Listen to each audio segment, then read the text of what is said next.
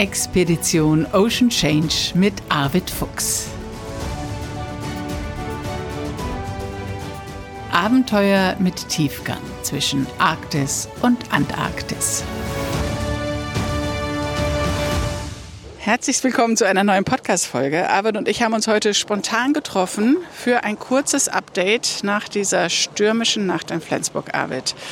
Erzähl mal, wie war das für dich? Wie, wie war die letzte Woche für dich, als es erstmal die Ankündigung eines Orkans gab mit Schwerpunkt Flensburg?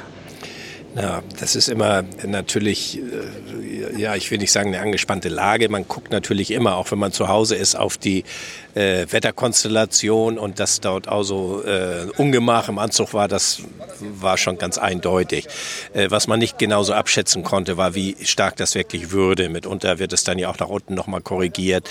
Äh, das war aber in diesem Fall nicht äh, der Fall, sondern äh, es, es blieb eigentlich konstant, dass also wirklich Sturm mit Orkanböen angemeldet wurde von den Wetterämtern und äh, entsprechend äh, haben wir natürlich auch Vorsorge getroffen. Das heißt, wir sind an Bord gewesen, haben die Line gecheckt. Und das Problem ist eigentlich gerade dort, wo das Schiff liegt, in Flensburg, gar nicht mal so sehr der Wind und auch nicht der Seegang, der Schwell, das ist alles sehr geschützt, sondern es ist der Wasserstand. Und äh, gerade weil wir äh, Oststurm gehabt haben, äh, drückt der Sturm das ganze Wasser an die Ostseeküste. Und das ist ja nicht nur Flensburg von betroffen gewesen, sondern Eckernförde, Kiel, Lübecker Bucht, die ganze dänische Ostküste. Und dann gibt es natürlich immer so Prognosen, wie der Pegelstand steigen wird. Und ähm, ähm, der war schon sehr bedrohlich, aber in der Realität äh, stieg das Wasser dann noch deutlich über die Prognosen hinaus und sehr schnell, also auch schneller als äh, prognostiziert. Und das ähm, erforderte natürlich irgendwie schon, dass man ein bisschen handelt. Und bei Sturm ist es dann ganz klar, dass eine Sturmwache an Bord ist. Ja, in diesem Fall. Das Problem ist ja, wir liegen ja zwischen Dalben, sagt man. Also die Vorleihen des Schiffes, fahren ja so rückwärts an die Pier ran und äh, die beiden Vorleihen, die gehen dann über Dalben, die weit aus dem Wasser herausragen. Und äh, das ist eigentlich alles sicher. Und dann macht man Achtern an zwei Dalben fest und dann liegt das Schiff eigentlich da wunderbar, weil es sich bewegen kann, weil es nirgendwo scheuert. Und äh, das ist eigentlich äh, optimal für so ein Schiff. Das Problem ist, wenn das Wasser jetzt so dramatisch schnell steigt, wie das der Fall gewesen ist, dann äh, können die Achterlein beispielsweise zu kurz sein, weil die äh, natürlich auf den aktuellen Wasserstand äh, ausgelegt sind. Und äh, da muss man sie also immer weiter auffieren, so das Schiff nicht nach unten gezogen wird.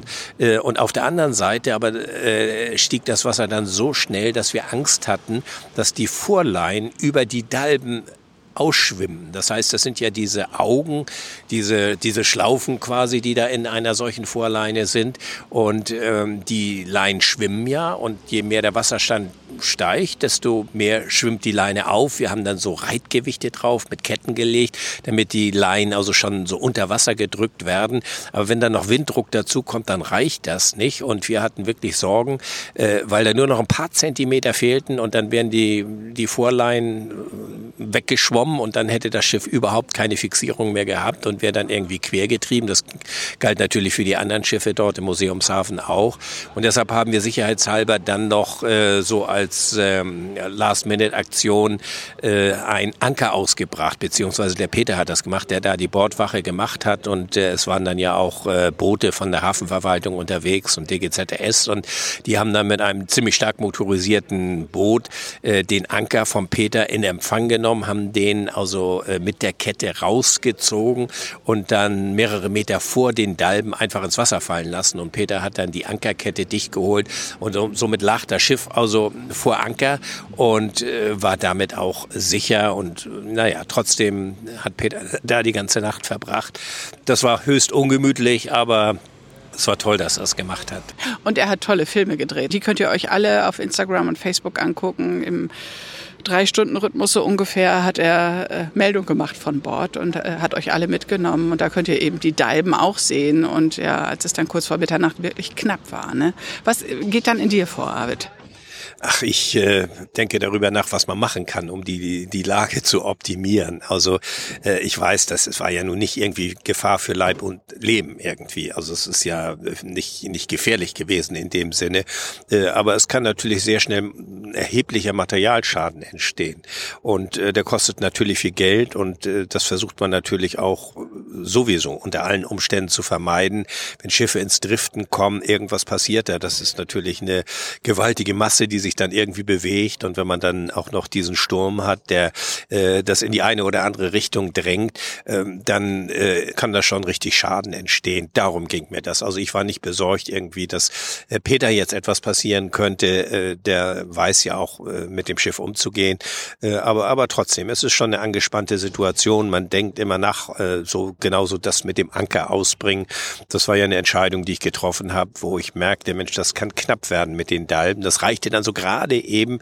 Aber äh, wenn es passiert wäre, dann wäre das mit dem Anker zu spät gewesen, weil man dann auch kein Boot hat. Also ist das so eine äh, Vorsichtsmaßnahme, dass man sagt, also wir bringen den Anker aus, auch wenn das jetzt ein bisschen nervig ist, den äh, wieder einzuholen. Aber das ist egal. Also äh, inzwischen scheint die Sonne, der Wasserpegel ist äh, ab Mitternacht eigentlich schon fast wieder gesunken.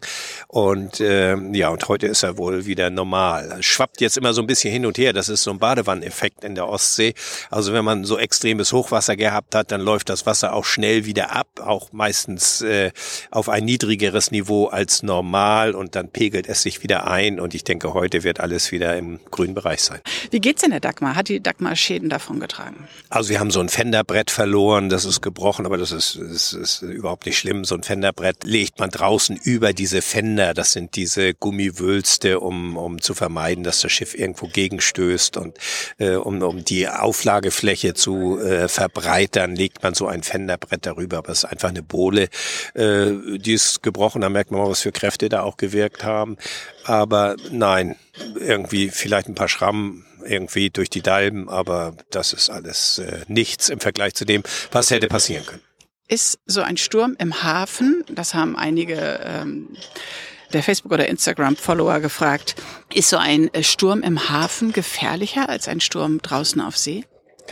Naja, im Hafen äh, ist es äh, komplett anders. Also äh, wenn ein Schiff auf offener See ist und in einen Sturm kommt, dann kann man das Schiff eben so legen und dirigieren, wie man es für richtig hält.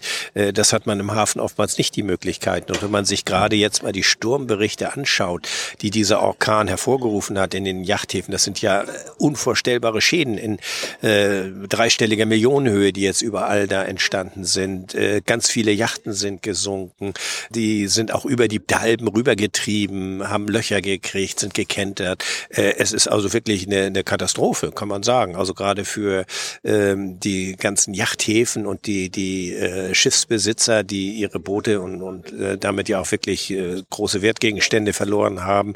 Ähm, ich weiß auch gar nicht, wie das versicherungstechnisch ist, sowas. Also äh, ich, ich finde, im Hafen ist es, wie gesagt, also es besteht nicht unbedingt Gefahr für Leib und Leben, äh, aber man ist auch irgendwie ein bisschen gehandicapt, jetzt irgendwie das Schiff richtig zu positionieren. Ähm, bei uns war es so, also äh, weil ich durch andere Termine so ein bisschen blockiert war, sonst äh, hätte ich wahrscheinlich das Schiff äh, aus dem Hafen rausgefahren und hätte geankert. Also das ist zum Beispiel eine, eine äh, total sichere Methode. Wenn man guten Ankergrund hat, dann steckt man ordentlich lang Kette, wie man sagt, und äh, dann liegt das Schiff dort vor Anker und dann kann der Wasserpegel steigen, wie er will oder sinken. Äh, dann ist man eigentlich immer äh, gesichert. Aber das äh, war nun einfach äh, in, in, in der Zeitenge nicht mehr möglich, das zu machen und deshalb haben wir eben so verfahren. Aber es ist schon in vielen Häfen wirklich äh, sehr, sehr viel kaputt gegangen und äh, das ist natürlich schon dramatischer. Du bist Zeitzeuge des Klimawandels geworden, bist auf allen Weltmeeren unterwegs, um Daten zu sammeln, redest viel über Klimaveränderung. Jetzt ist das Extremwetter direkt hier in deinen Heimathafen gekommen.